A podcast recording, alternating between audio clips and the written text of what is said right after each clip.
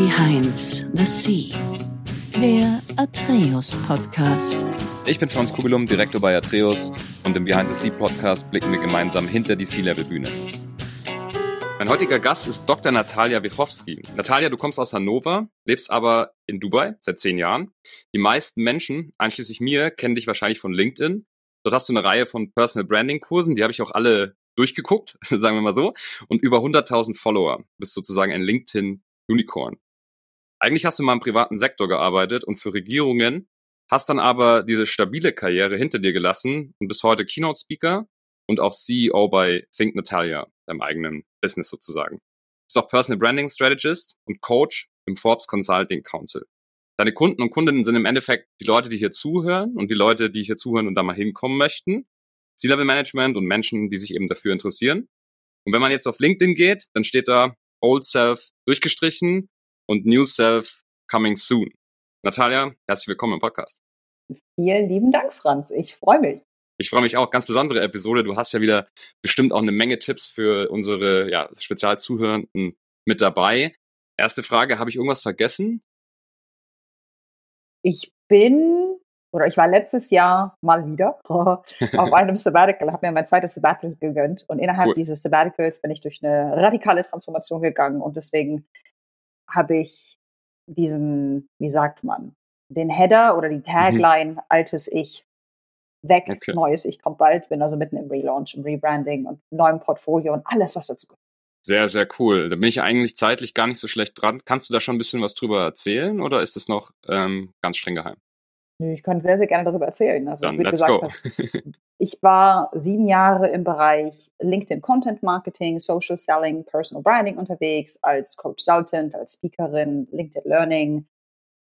Was ist der offizielle Begriff? Instruktorin, LinkedIn ah. Learning Instructor. Ja. Und das war auch alles ganz super und habe innerhalb des letzten Sabbaticals allerdings festgestellt, dass es bei mir um das Thema Authentizität geht. Also Authentizität, aufrichtige, wahrhaftige Authentizität. Also nicht so dieses, ich bin so, wie ich bin, ich bin so geboren und es ist großartig und alle müssen sich mir anpassen, weil okay. ich bin ein Geschenk Gottes. Ja, mhm. bist du.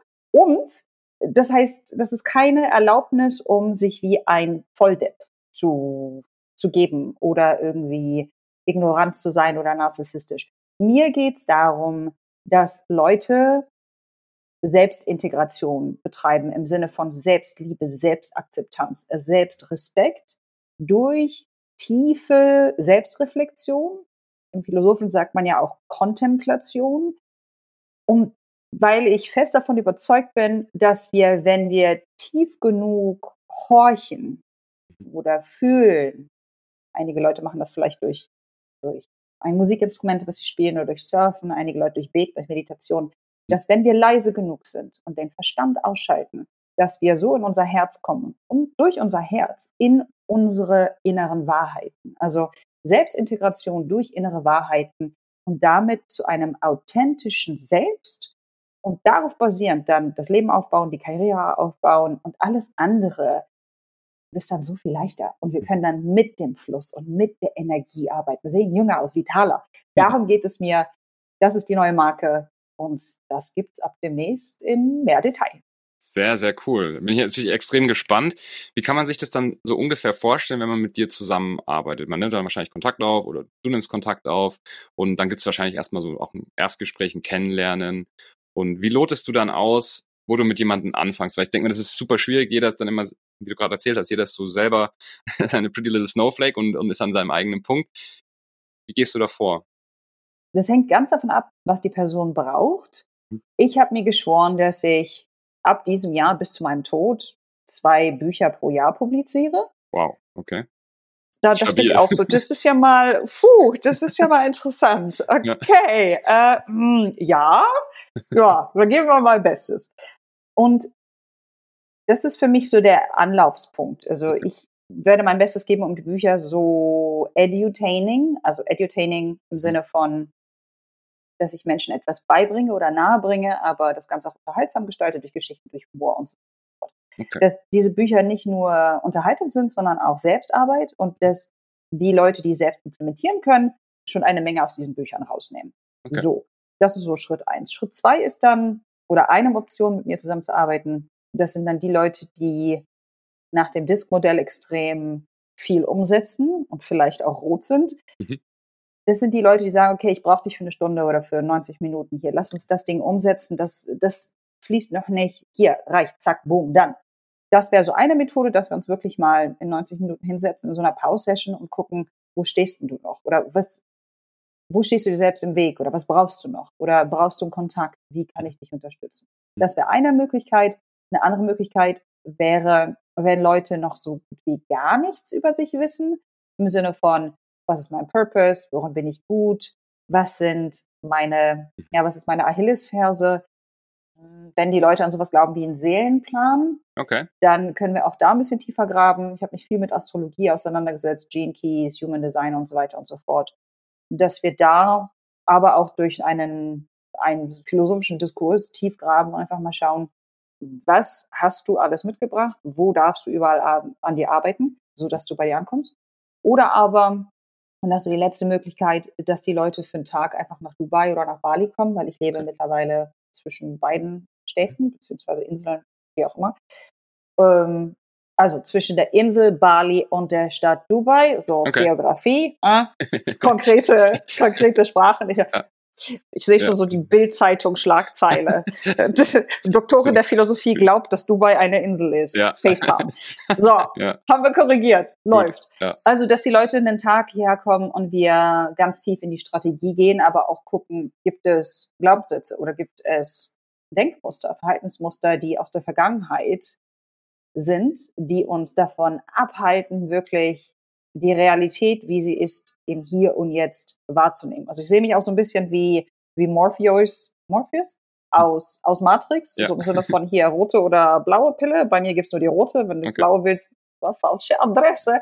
dann, und dann gucken wir mal, wo, wo stehst du dir selbst im Weg. Genau. Okay. Ja, sehr, sehr cool. Das heißt, so deine, deine hauptsächlichen Kunden sind dann, Kundinnen sind Unternehmer und auch Executives oder ist es mittlerweile auch echt breit? Genau, also das ist nur die, die primäre Zielgruppe, mhm. aber es gibt immer wieder mal Leute, die aus einem ganz anderen Bereich kommen und sagen, ha, ich hätte gern meine Dosis Dr. Nut. So, yo, okay. let's talk about it. Okay, okay. Wie viel ähm, Anteil ist dann noch Personal Branding da auch dann mit dabei? Ist es dann so ein Teil, ein Toolkit in diesem ganzen Prozess? Oder ist es, ist es, ist es gar nicht mehr dabei?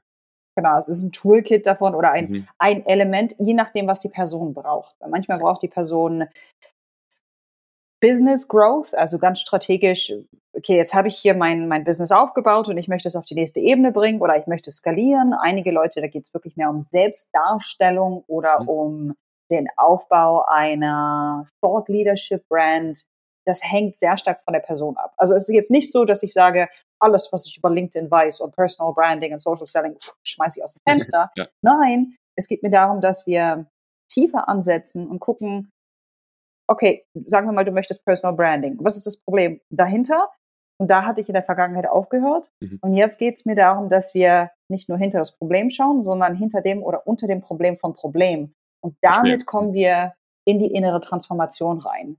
Okay. Und auch wirklich in das, was ich im letzten Sabbatical gemacht habe. Also ein mhm. komplettes mhm. Upgrade des Mindsets und Wertesystems. Okay. okay. Sehr, sehr interessant. Also einerseits natürlich Personal Branding, klar, dafür kennen dich die Leute. Jetzt gehst du noch ein bisschen tiefer rein. Wie wichtig findest du das generell auch für Unternehmer und für Executives, auch dieses Thema Branding? Weil ich meine, für mich ist es so, ich, ich führe oft dieses Gespräch, hast du Lust zu mir ins Podcast zu kommen? Und manche Leute sind super offen und die sagen, ja, ich bin sofort dabei. Mhm. Und manche Leute sagen, ah, ich weiß nicht, könnte ja auch äh, negativ auf mich zurückfallen und eigentlich, ich bin jetzt Geschäftsführer, ich weiß nicht, ob ich da irgendwie in der Öffentlichkeit stehen muss oder soll. Das ändert sich ja alles so ein bisschen durch die digitale Welt. Was ist denn da deine Perspektive drauf? Also ich bin fest davon überzeugt, dass wir alle ein, ein Image haben oder eine, eine Außenwahrnehmung, allein aufgrund der Tatsache, wie wir Menschen funktionieren. Es ist so, ja, das ist Franz, das ist Susanne, äh, das ist äh, der Peter. Ja, genau. Wir, wir bilden uns eine Meinung davon, wer diese Person ist. Und Personal Branding oder Impression Management oder Selbstmarketing, für mich alles derselbe Kram. Da geht es im Prinzip darum, diese Außenwahrnehmung ein bisschen zu führen und ein bisschen fein zu schleifen. Es geht nicht um Manipulation. Es geht nicht darum, etwas, was du nicht bist, aufzupuschen oder darzustellen, sondern es geht wirklich um so eine Bestandsaufnahme, wo bin ich momentan? Passt das alles so? Was kann ich nach oben bringen? Was kann ich so ein bisschen, sagen wir mal, wegretuschieren? Also es ist ein bisschen so wie Make-up, würde ich sagen. Ne? Sagen wir mal, als Verstehe. Frau hast du schöne ja. Augen, dann machen wir mehr Make-up um die Augen oder äh, deine Lippen, die sind jetzt nicht so so ausgeprägt. Das heißt, da machen wir mal ein bisschen, dann, dann nehmen wir den Lip Liner und stellen fest, dass die Lippen noch her herausstechen. So, das Verstehe. ist letzten Endes Personal okay. Branding. Und es gibt mehrere Studien, die nachweisen, dass wenn du als Mensch eine klar positionierte Personal Brand hast, und ein Teil von Personal Branding ist einfach auch dein Netzwerk, deine Außenwahrnehmung, deine Social Media Persona, deine, um, deine Follower und so weiter und so fort, dass das einen Einfluss darauf hat, wie du wahrgenommen wirst, wie viel Geld du machst, wie beliebt du bist im Arbeitsmarkt beziehungsweise in deiner Industrie. Also letzten Endes ist für mich das Investieren in die Personal Brand immer eine Investition in uns selbst oder in sich selbst und definitiv in die eigene Karriere. Lohnt sich also auf jeden Fall. Absolut, ja. Sehr, sehr cool. Ich glaube, wir haben ein gutes Bild gekriegt, was du machst und wie deine Ansicht so aktuell sind. Wir schauen natürlich dann auch mal in so einen typischen Day in the Life of Natalia rein später. Mhm. Ganz am Ende gibt's dann auch noch deine Tipps und Tricks für, mhm. für ja, wie man so einen äh, Unternehmeralltag gestaltet. Jetzt bist du durch schon einige Prozesse durchgegangen, wohnst in, in Dubai. Das ist nochmal ganz besondere ähm, Konditionen, da gehen wir dann drauf ein. Jetzt will ich aber erstmal rausfinden, wie du da hingekommen bist. Das ist mhm. ja auch sehr interessant. Das ist ja auch ein, doch ein umfangreicher Prozess gewesen. Wie mhm. bist du denn aufgewachsen? Ein kleines Kind, bist du in Hannover aufgewachsen wahrscheinlich? Du kommst daher? Genau, ja. Okay, erzähl mal ein bisschen, was haben deine Eltern gemacht? Wie bist du da aufgewachsen? Wie war die Schule? Also meine Eltern kommen beide aus Polen. Die sind Anfang der 80er nach Deutschland ausgewandert. Ich bin in Deutschland geboren, bin dort zur Schule gegangen oder Kindergarten und so weiter und so fort und habe bis zum Kindergarten nur Polnisch gesprochen und bin polnisch sozialisiert worden und dann kam dann ab dem Kindergarten die deutsche Sprache, deutsche Kultur okay. dazu. Schule war gut. Ich war tendenziell doch immer so unter den Klassenbesten und wie hieß das damals? Klassensprecherin ah, und, okay, okay, okay. und alles, was so dazu gehört. Also so der kleine Streber, eigentlich genau. von, von Anfang an bis ganz zum Ende im Abitur. Ja, ja, also ich war schon von Anfang an leistungsorientiert, okay. weil meine Eltern, meine Mutter ist ehemalige Leistungssportlerin, also die hat ah, okay. äh, Eisschnelllauf betrieben, mein Vater cool. ist sehr sportlich und also seitdem ich denken kann, war ich entweder auf dem Sportplatz oder im Schnee oder äh, beim Schwimmen, dann war es nachher Tanzen. Ich war auch selbst dann zehn Jahre lang als, als Tänzerin unterwegs auf deutschen Böden, oh, wow. Europacups, okay. Weltmeisterschaften und so fort. Wow. Also Sport und Kulturen oder unterschiedliche Kulturen, Sprache war immer ein, ein Teil meines oder hat einen großen Aspekt in meinem Leben eingenommen. Okay, sehr interessant. Das heißt, du hast nebenbei Leistungssport betrieben neben der Schule. Hattest du sonst noch irgendwelche Nebenbeschäftigungen und oder sowas in der Art? Also ich war jemand oder ich bin jemand, äh, die nie Langeweile hatte. Also okay. das war so, ich war in der Schule und dann habe ich äh, meine Hausaufgaben gemacht und habe gelernt und danach war ich irgendwie mit Freunden mhm. unterwegs mhm. und habe viel gebastelt, wie gesagt, viel okay. Sport gemacht. Der Leistungssport, der kam dann erst im Teenage-Alter. Aber es war immer mal eine neue Sportart ausprobieren. Also ich bin ein sehr, sehr kreativ schaffender Mensch von Anfang an. Okay, sehr interessant. Hast du vom Leistungssport irgendwas, was du jetzt immer noch hast? Also Disziplin oder sowas, wo du sagst, wow, das, da zehre ich immer noch von? Ja, absolut. Es ist die Disziplin, es ist die, die Ausdauer, das Durchhaltevermögen. Es ist auch sehr viel Kommunikation mit dem Team. Es ist das Verständnis, dass du als Team nur so stark bist wie das schwächste Mitglied. Es geht extrem viel um Wahrheit sprechen und auch Dinge ansprechen, die unangenehm sind, weil es tut vielleicht jetzt weh, aber wenn wir das Ding jetzt aus dem System ziehen, dann haben wir nachher nicht das große Problem. Und dieses, also es ist meines Erachtens extremst wichtig, wie die Kommunikation in einem Team passiert. Wichtig, dass Meilensteine gefeiert werden, dass Pausen gemacht werden, dass nicht nur go, go, go, go, go, sondern Pausen gehören zum Training mit dazu. ist nicht das Gegenteil davon. Sehr interessanter Punkt. Mhm. Also ich würde sagen, das sind so die Kernelemente. Sehr cool. Ja, wunderbar. Kannst du dich noch erinnern, was dein allererster Job war? Also das allererste Geld verdienen? Hm. Entweder, nee, ich glaube, es war Nachhilfeunterricht. Nachhilfeunterricht. Okay, hast du das dann auch schon regelmäßig gemacht und gemerkt, so, hm, so fühlt sich das an, Unternehmer zu sein oder so in der Art? Ich, ich glaube nicht, dass, war der, dass es der Unternehmeraspekt war. Für mich ist es mehr so, im Englischen gibt es den schönen Begriff Guide. Ich wüsste nicht, wie ich das im Deutschen übersetzen sollte. Es ist Führer. Ein bisschen ja, so schwierig. Art, ja. so, also jemand, der Menschen führt. Ähm, jemand, der ja, führt, lehrt, der, der an der Seite oder bei der Seite steht und wenn Menschen durch Schwierigkeiten gehen, der Probleme lösen kann, beziehungsweise Menschen zeigen kann, so, das ist, also das war ja schon damals so, dass irgendjemand ja. auf mich zukam und meinte, das ist alles schlecht, ist kacke, ich kann es nicht, bin zu doof. Bah. so, und dann habe ich mir gesagt, hier, komm, atmen, alles gut. Dann haben wir das Problem gelöst. Und die Person hat danach ein Erfolgserlebnis gehabt, hat sich besser gefühlt, war energetisch aufgeladener und hat danach gute Noten gebracht. Keine Ahnung, es durch, also ein besseres Zeugnis gehabt, es durch das Schuljahr geschafft. Das ist ja, also ich glaube, das war schon so eine Art Mentoring oder Coaching bereits in der, ah, weiß gut, ich ja. nicht, zweiten oder dritten Klasse wahrscheinlich, ja. Sehr, sehr interessant. Cool. Okay. Das heißt, ein bisschen schon äh, geschnuppert, wie das ist, äh, Coach, Consultant zu sein. Dann hast du wahrscheinlich, ich nehme mal an, als Nerd ein sehr gutes Abi gemacht. Richtig. Genau, und dann studiert, oder? Genau, ja. Okay, was hast du studiert?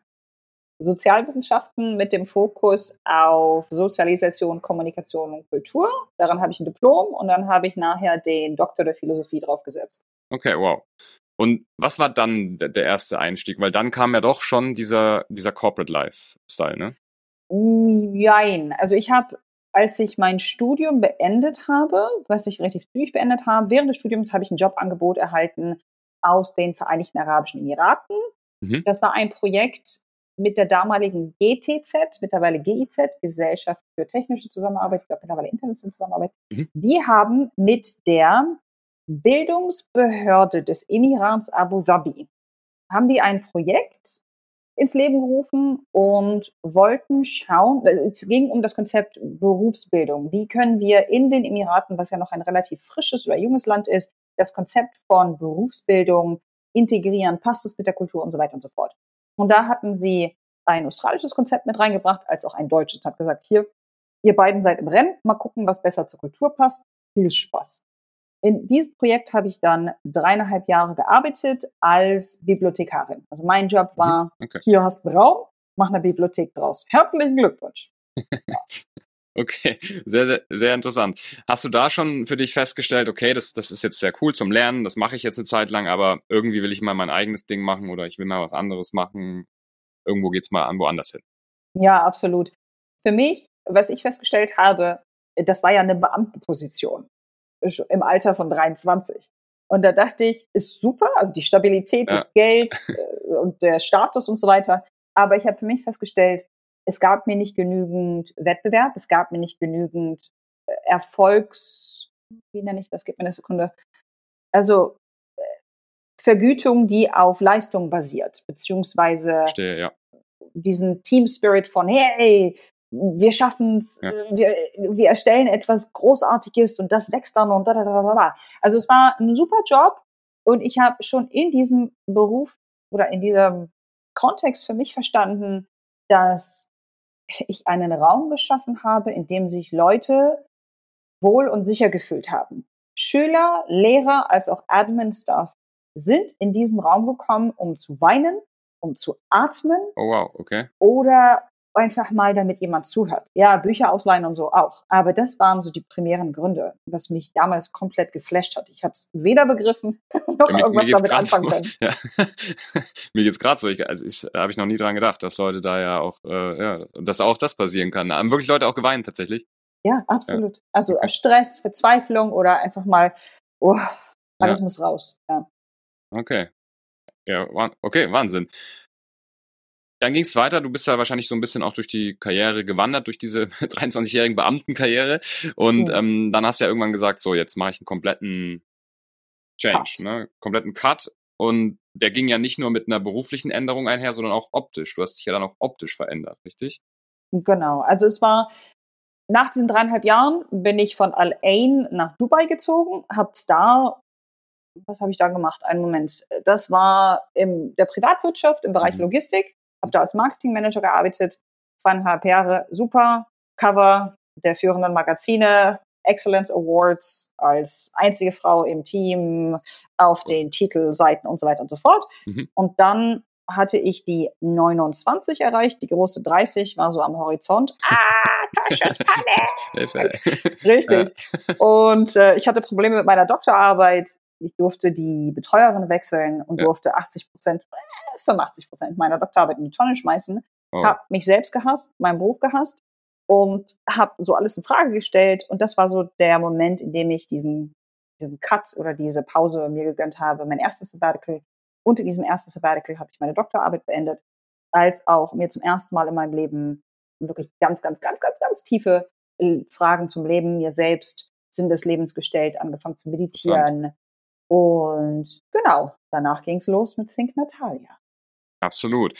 War das dann gleich von vornherein so ein bisschen auch dieses Branding-Thema oder bist du anders in diese Selbstständigkeit? Weil man macht ja oft, man fängt was an und das ändert sich dann ständig und dann irgendwann hat man so dieses Mo Businessmodell, ne? Genau, genau so war es auch bei mir. Also ich habe am Anfang wirklich das gemacht, was, wonach die Leute gefragt haben. Und das war Okay. am Anfang wirklich Modeling, also Portrait-Modeling. Mein Mhm. Gesicht ist also offensichtlich sehr, sehr fotogen oder ich Mhm. werde als sehr fotogen bezeichnet. Und das war für mich leicht verdientes Geld. Okay, Mhm. super. Das heißt, wir haben so ein bisschen gemodelt.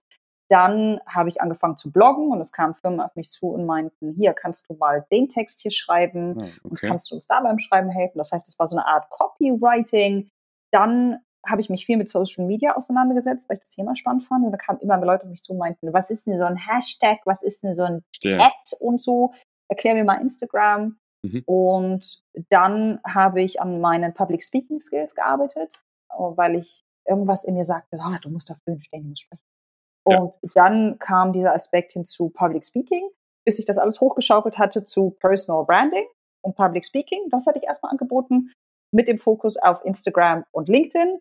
Dann habe ich das Public Speaking abgestoßen. Dann habe ich Instagram abgestoßen. Mhm. Dann war es Personal Branding mit LinkedIn, was sich dann mehr entwickelt hat zu Content Marketing mit LinkedIn, beziehungsweise Social Selling mit LinkedIn. Und das Mhm. war es dann so über die letzten drei Jahre, würde ich sagen. Ja. Okay. Sehr spannend. Ja, Kurz, vielleicht ganz kurz zu LinkedIn. LinkedIn ist ja, also ich finde, LinkedIn ist eine super Plattform, mächtige Plattform, Netzwerkplattform, ist auch gerade in so einem Wandel. Ja, viele Leute mischen vielleicht den Content ein bisschen. Da gibt's dann auch wieder die Leute, die sich quasi dann drüber aufregen, dass der Content, der auf LinkedIn ist, nicht dahin gehört, was Die LinkedIn-Polizei, Genau, die- selbsternannte, Ausrufezeichen, Genau. Hashtag Hater.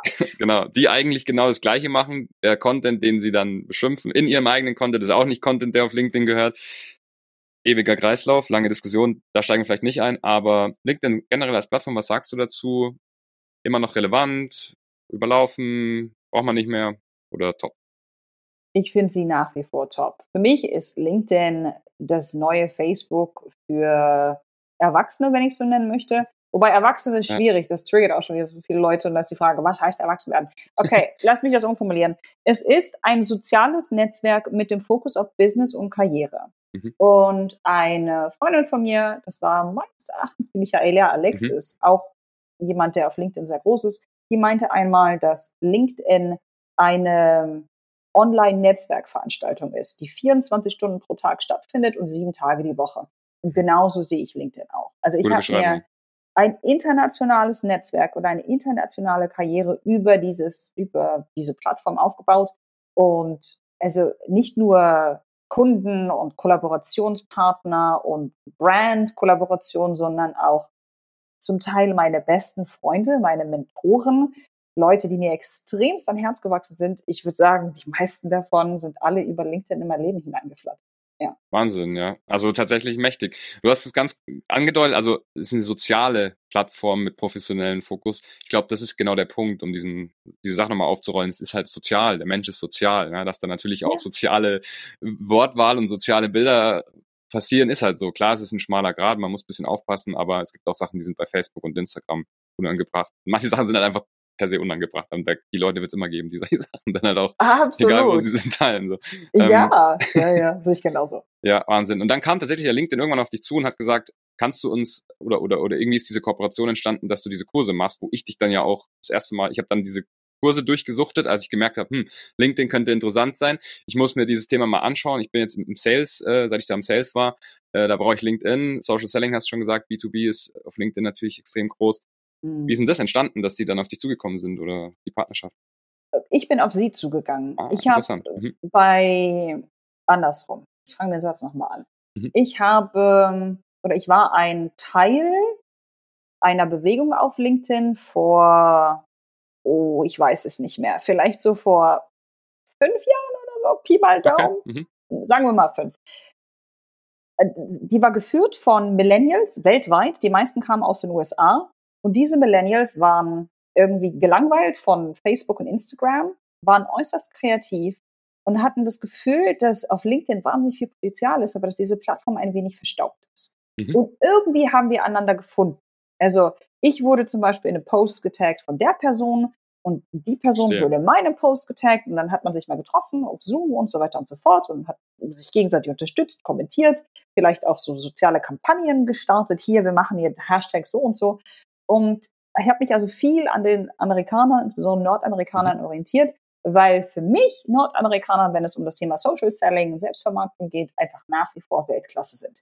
Die lernen im Kindergarten, so hallo, das bin ich, Storytelling. ja. So, äh, natürlich dürfen wir das für den nordeuropäischen Markt ein bisschen runterschrauben. Wir müssen jetzt nicht hier, und äh, für jeden, jeder nach seiner Fasson. Also ich glaube, dass jeder das so machen kann oder sollte, wie er oder sie möchte. Und ja. genau, von diesen Leuten habe ich mir abgeschaut, dass insbesondere die Individuen, die sich als LinkedIn-Trainer selbstständig gemacht haben, LinkedIn Learning Autoren waren. Und da dachte ich mir so, hm, LinkedIn Learning Autor, das klingt nicht nur sexy, sondern auch cool, wie ein mhm. Alleinstellungsmerkmal. Ja. Und frage mich nicht mehr, wie es genau war, aber irgendwie bin ich dann so in das, wie sagt man, Alice im Wunderland, Kaninchenbau, Recherche, wie auch immer, und bin dann angekommen oder habe herausgefunden, dass LinkedIn Learning zwei sozusagen Zweige hat. Also alles, was englischsprachig ist an Kursen, wird okay. in den Staaten an der Westküste aufgenommen. Alles, was nicht englischsprachig ist, das heißt Deutsch, Spanisch, ich meine sogar Japanisch, Italienisch, Französisch, wird in Österreich aufgenommen. Ah, okay. Spannend. Und da habe ich einfach meine Intuition, meine Energie, meinen mein Charme genutzt und mit den richtigen Leuten gechattet, telefoniert, wie auch immer und bin dann direkt bei der richtigen Person bei LinkedIn Learning angekommen, habe gesagt, Hallo, ich bin die Natalia. Ich weiß eine Menge über LinkedIn. Ich bin mir ziemlich sicher, dass ihr im ja. deutschsprachigen Markt ja. noch keine coolen Kurse habt. Insbesondere nicht so flippig, weil ich bin ja zwar deutsch, aber ich habe ja. polnische Wurzeln, ich bin laut, ich habe eine Menge Energie. Ich glaube, ihr braucht das mal. Okay. Und außerdem wahrscheinlich habt ihr auch nicht so viele junge. Trainer mhm. und wahrscheinlich junge Trainer mit so viel Energie, die auch noch Frauen sind, ja, ich bin gespannt, erzähl mal. Ja. So, und genau so ist es dann passiert. dann haben cool. wir festgestellt, ja, eine Kollaboration ist auf jeden Fall mhm. etwas, an dem wir arbeiten möchten. Ja. Ich kann mir vorstellen, dass viele Leute zu Hause sitzen, die gerne mal Unternehmer werden möchten oder irgendwie auch an solche Kooperationen rankommen und die sich dann die ganze Zeit denken, was muss ich tun, dass die auf mich zukommen? Ja. Mhm. Und eigentlich ist es wahrscheinlich in 80 Prozent der Fällen oder zumindest in diesen Anfangsstadien nicht der Fall, dass die auf dich zukommen, weil dich eben noch keiner kennt, sondern du musst proaktiv werden. Ist das wirklich was, wo du sagen willst, ja, stimmt, ist ein Learning. Am Anfang sei proaktiv und warte nicht, bis irgendwas Gutes dir passiert? Also, ich glaube, das war der Gary Vaynerchuk, der gesagt hat, mhm. dass mhm. du, gib mir eine Sekunde, irgendwie sowas wie, you're one content piece away from, mhm. from making it. Also, du bist nur ein Stück mhm. Content, einen Post davon entfernt, vom großen Durchbruch entfernt, wenn ich das so formulieren möchte. Ja. Was auch immer das heißen mag. ja. Mm, ich formuliere es mal so. Wenn dich keine Sau kennt und wenn niemand weiß, wofür du stehst und worin du gut bist, wie in aller Welt soll jemand dann auf dich zukommen? Deswegen ist diese klare Kommunikation und Außendarstellung extrem wichtig. Ja. Und du entscheidest, ob du das offline machst, also dass du zum Beispiel in deiner Firma, in deiner Stadt, in deiner Industrie, durch Netzwerken, durch durch deine Energie, durch deine Empathie, durch deinen Charakter die Leute miteinander verbindest, dass du gute Laune schaffst, dass du Wissen verteilst. Das war so meines Erachtens die Oldschool-Art und Weise, wie Menschen das in einer Zeit gemacht haben vor den sozialen Medien und vor dem Internet, mhm. die nach wie vor relevant ist, ja. insbesondere in bestimmten Industrien, die, sagen wir mal, noch nicht so digitalisiert sind oder ja, einfach, also für mich ist es eine, eine schöne zweite, zweites Element oder ein zweite, ja. zweites Standbein. Ja. Und wichtig ist es meines Erachtens auch dasselbe heutzutage online zu übertragen. Und wie machen wir das? Indem wir uns erstmal positionieren. Also wer bin ich, was mache ich für wen, warum bin ich gut, wo habe ich einen Knacks oder einen Sprung in der Schüssel auf eine liebevolle Art und Weise.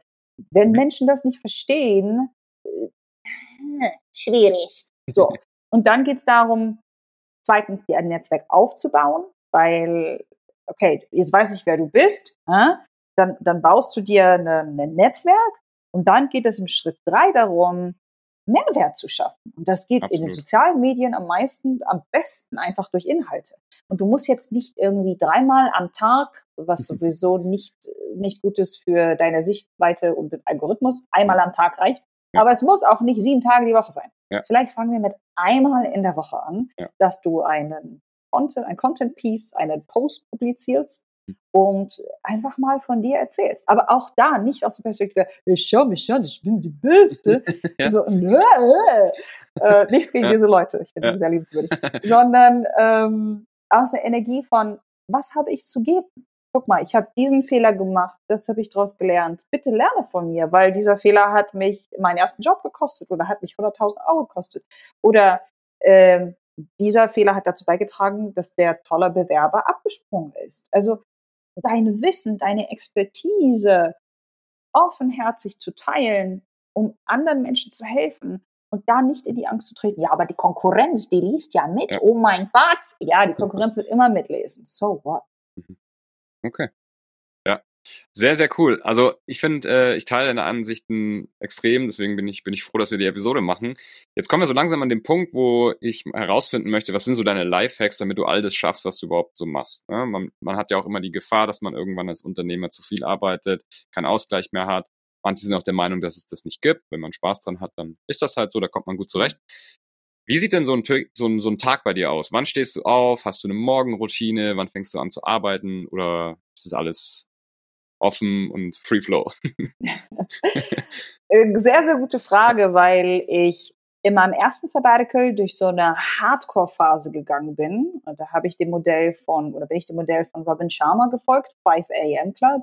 Also 5 Uhr morgens aufstehen, ja. meditieren, Tagebuch schreiben, äh, To-Do-Liste erstellen, dann erstmal, sagt man, die Kröte oder den Frosch schlucken, also erstmal das machen, was ja. anstrengend ist oder mhm. eklig und so weiter und so fort. Das mache ich nach wie vor, wenn ich durch eine, sagen wir mal, intensive Arbeitsphase gehe. Ich wache okay. nicht um fünf auf, sondern dann so um 6.30 Uhr, vielleicht okay. um sechs. Mhm.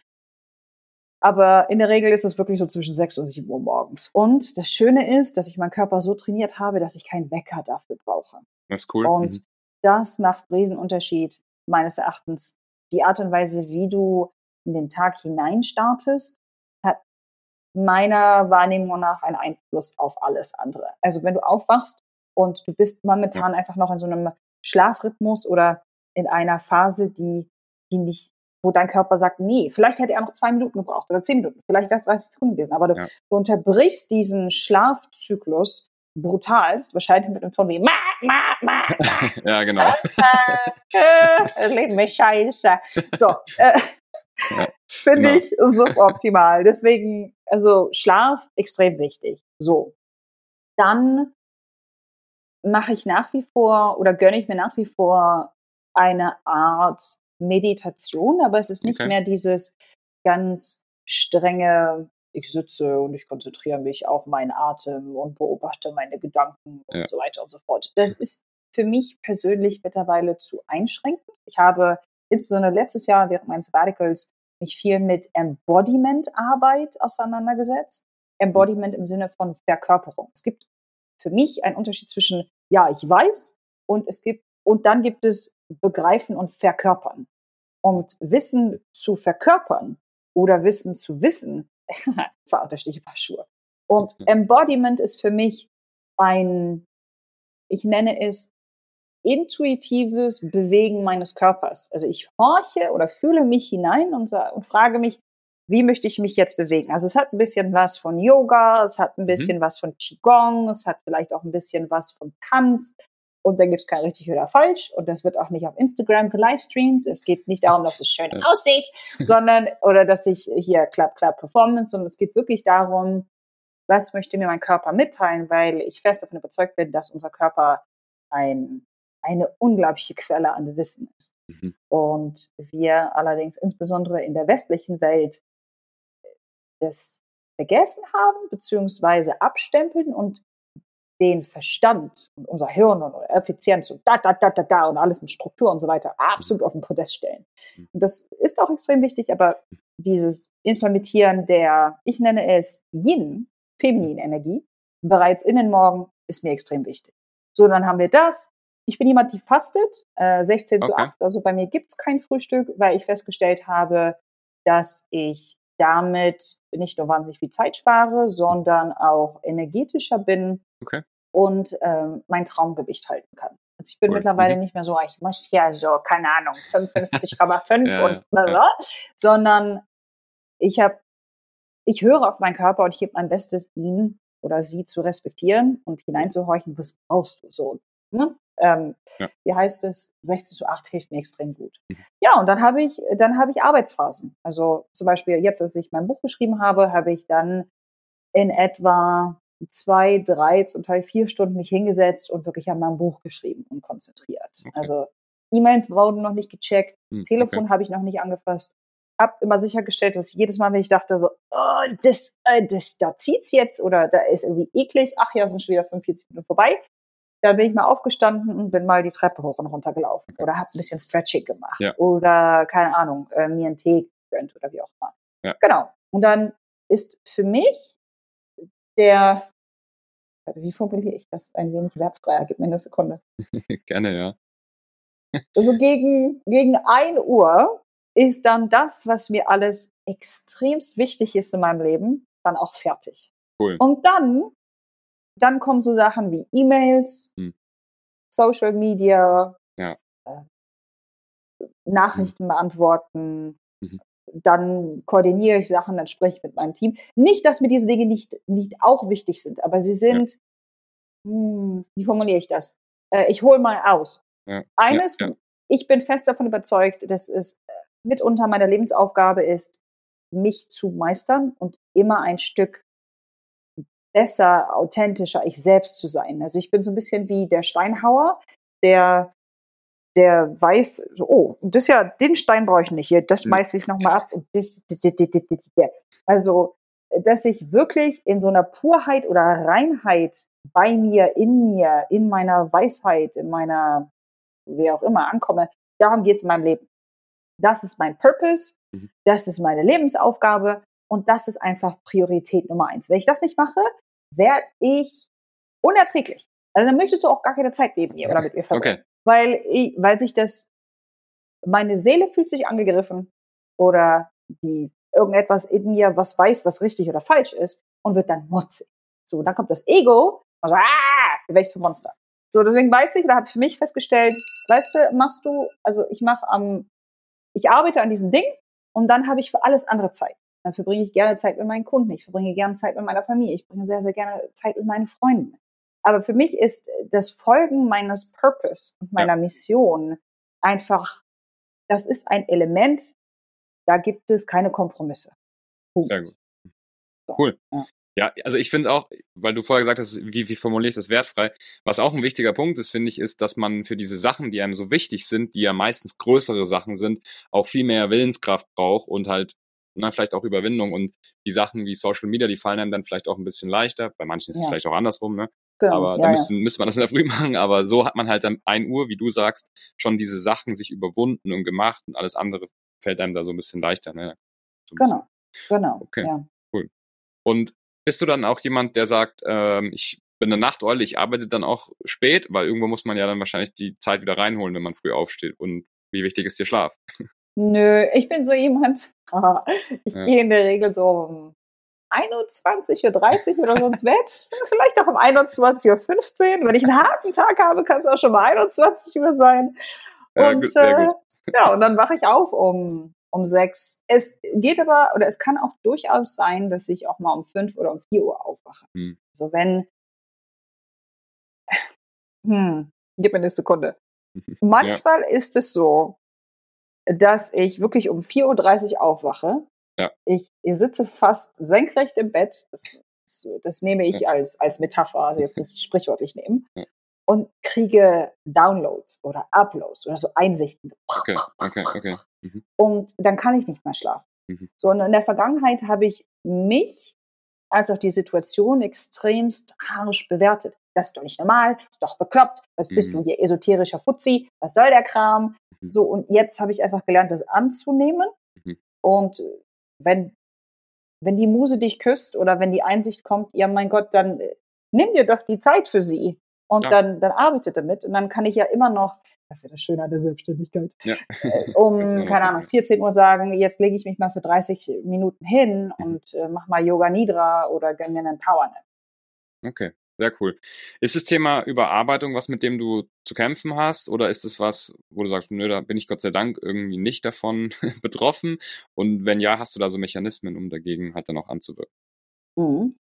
Kann, können wir ganz kurz eine Pause machen, weil Klar. ich backe einen Apfelkuchen und der ist gerade Ja, fertig. natürlich. Ja, dann machen wir, machen wir kurz Pause, holst dir ein Stück und dann geht's weiter. So, weiter geht's. Die Frage war nochmal, hast du wirklich schon auch so mit Überarbeitung zu kämpfen, dass du sagst, du musst dich irgendwie einbremsen, dass du nicht zu viel arbeitest und dann irgendwie rund um die Uhr und dann vielleicht sogar Gefahr hast, irgendwann mal Burnout zu kriegen? Und wenn das ein Thema ist, hast du da Mechanismen, um dagegen anzukämpfen?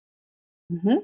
Also das ist in meinem jetzigen Leben kein Problem mehr, aber in der alten Rolle von Think Natalia war das extrem ein Problem, weil ich mm,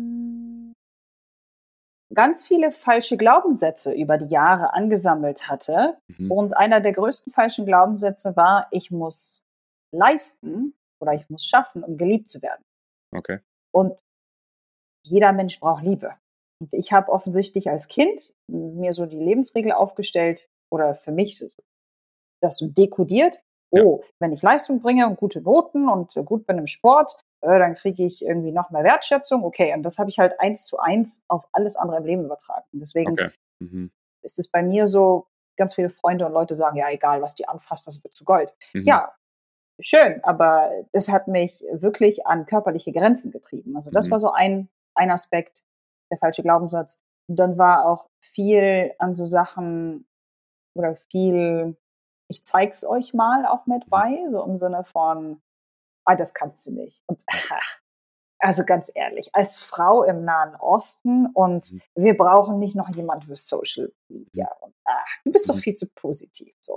Und das habe ich halt alles mal genommen, um so symbolischer Doppelmittelfinger, euch zeige ich's. Mhm. Ähm, hat dann auch alles geklappt, aber ich habe körperlich und emotional extrem drunter gelitten. Ich habe mich komplett verkopft und habe mich emotional abgeschnitten von meiner Gefühlswelt und damit auch von meinem Körper und habe dann einfach irgendwann verlernt, wo der Stoppknopf ist. Ich wusste nicht mehr, wo der Aus- oder Stoppknopf ist, was extrem ungesund ist. Also ich hatte, ich konnte nicht schlafen oder ich hatte Schwierigkeiten okay, einzuschlafen. okay. Mhm. Ich hatte Akne erhalten, also meine Haut war, war grausam. Ich war, ich habe eine Zuckersucht entwickelt. Also es war echt nicht schön und es sind nur einige Dinge, die ich, die ich so für mich festgestellt hatte. Für mich, weil ich nie wieder dahin zurück möchte, für mich habe ich als Werkzeug oder Tool festgestellt, dass ich regelmäßig so einen Check-in mit mir mache. Also wir brauchen unseren Verstand, wir brauchen den Fokus, wir brauchen Disziplin, wir brauchen die Arbeit. So. Und wenn ich das zum Beispiel jetzt abgearbeitet habe, dann mache ich eine kurze Pause. Wie fühlst du dich?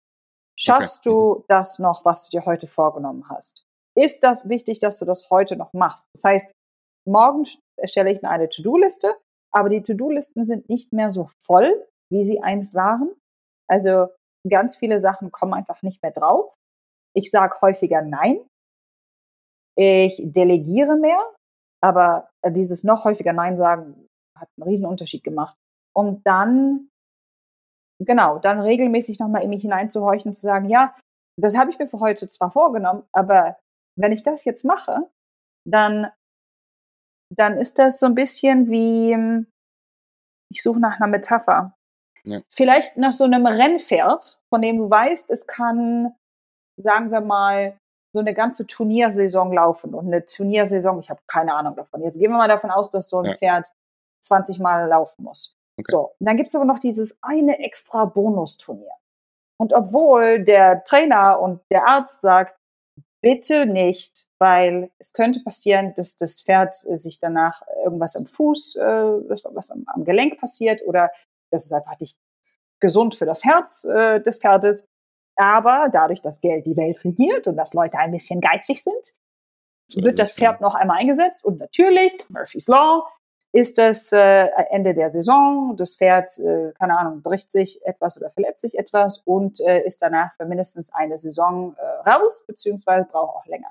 Und deswegen diese Metapher oder dieses Gefühl ist in mir drin. Das heißt, wenn so der, der weiß ich nicht, was ist es denn? Ich habe eine Stimme in mir drin, die so, ja, mehr, du kriegst das noch hin. Wow, wow, wow, ja. Wenn okay. das wieder einsetzt, mhm. Horche ich mich hinein und sage, ja, natürlich kriege ich das hin. Aber was ist der Preis? Wie fühle ich mich danach? Brauche ich danach eine Woche Pause? Ähm, weine ich mich danach in den Schlaf? Bin ich danach aggressiv ohne Ende? Ist es das emotional und körperlich wert, dass ich diese Sache noch abarbeite und heute? dieser Reality-Check, dieser innere, aufrichtige Dialog ist äh, wirklich lebensrettend für mich. Mhm. Sehr, sehr interessant. Da sind wir wieder beim Anfang jetzt mit, worauf du dich jetzt auch vom Business her mehr konzentrierst, dieses Reflektieren, weil ich glaube, viele Leute machen das an der Stelle nicht. Deshalb sehr wertvoller Tipp. Ich glaube, wenn man aufmerksam zugehört hat, hat man schon extrem viele Tipps jetzt auch im Podcast von dir mitbekommen. Hast du noch zum Schluss irgendwelche Tipps, die du speziell natürlich den zuhörenden jungen Gründern erfahrenen Gründern und Gründerinnen oder auch C-Level Executives mitgeben würdest?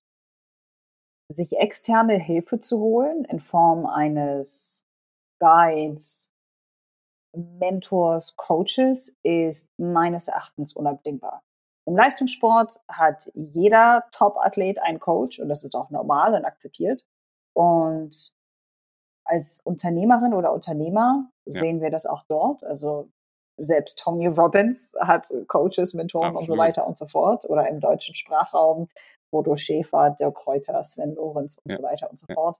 All die Leute investieren an einen Partner an ihrer Seite, der als Spiegel dient. Und ich habe das Gefühl, dass, im, dass Leute im Angestelltenverhältnis auf C-Level-Ebene das noch nicht als etwas Natürliches und Selbstverständliches sehen, das vielleicht zum Teil sogar noch als Schwäche interpretieren, im Sinne von, ah, kriegst dein Leben nicht selbst gebacken, mhm. brauchst einen Coach oder was, ja, bist ja voll die Sissy.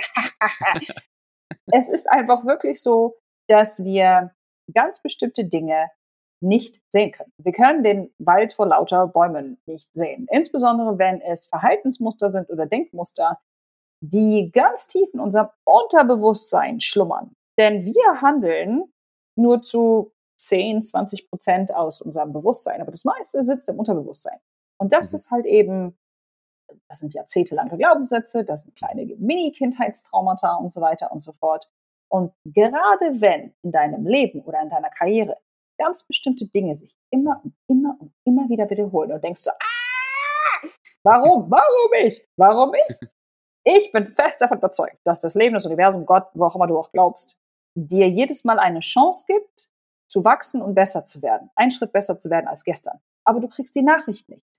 Und weil du dieses Klopfen auf die Schultern nicht hörst oder das Greifen auf die Schultern, kommt das Leben mit so einem Baseballschläger um die Ecke mhm. oder mit einer Pfanne und haut dir ordentlich ein vor die Katze, weil du, weil du es nicht mitbekommst. Und deswegen würde ich mir immer jemanden an die Seite holen, so dass wenn du merkst, da klopft an die Schulter oder da hat jemand an die Schulter gegriffen, dass du da anfängst, dich diesen Herausforderungen zu stellen, dass es nicht zu, sagen wir, der Krankheit, dem Autounfall oder wie auch immer diesem dramatischen Schicksalsschlag kommen muss. Und für mich sind all diese dramatischen Schicksalsschläge in Anführungsstrichen ja. nichts anderes als Einladungen vom Leben, Universum, Gott und so weiter und so fort, in dich hineinzuhorchen und endlich Glaubenssätze oder Handlungsmuster aufzulösen, die du wahrscheinlich seit Jahrzehnten hast, die dich klein halten und die dazu führen, dass du nicht so gesund und so erfolgreich und so sensationell und so wahrhaftig und strahlend und mehrwertschaffend für dich, für deine Firma, selbst für deine Gesellschaft, also für deine Community aktiv sein könntest. Das ist diese Einladung. Deswegen hol dir externe Hilfe und sehe es als ein Geschenk für dich selbst und für die Leute um dich herum, nicht als eine Schwäche. Absolut. Nichts hinzuzufügen. Super Tipp. Danke dir. Natalia, wo kann man dich erreichen? Entweder auf LinkedIn oder auf Instagram. Das Handle ist überall dasselbe, at Dr. Natalia Wiechowski. Klasse. Vielen lieben Dank, dass du im Podcast warst. Das war eine sehr, sehr coole Episode, wie ich finde. Und ich glaube, alle, die zuhören, finden das auch. Natalia, ich wünsche dir noch einen schönen Tag und viel Erfolg heute. Ebenso. Dankeschön. Danke, Franz. Super, danke. Danke an alle, die zugehört haben. Wer jetzt noch dabei ist, auf jeden Fall bitte eine Bewertung da lassen, egal auf welchem Kanal ihr seid. Wenn ein Kommentar möglich ist, freue ich mich natürlich auch immer über einen Kommentar. Und wer solche Episoden wie mit Dr. Natalia Bukowski gerne in seinem Feed hätte und das automatisch deabonniert die Kanäle, dann muss man sich um nichts mehr kümmern, sondern einfach nur noch zuhören. Vielen Dank an alle. Natalia, bis bald. Ciao, ciao. Ciao.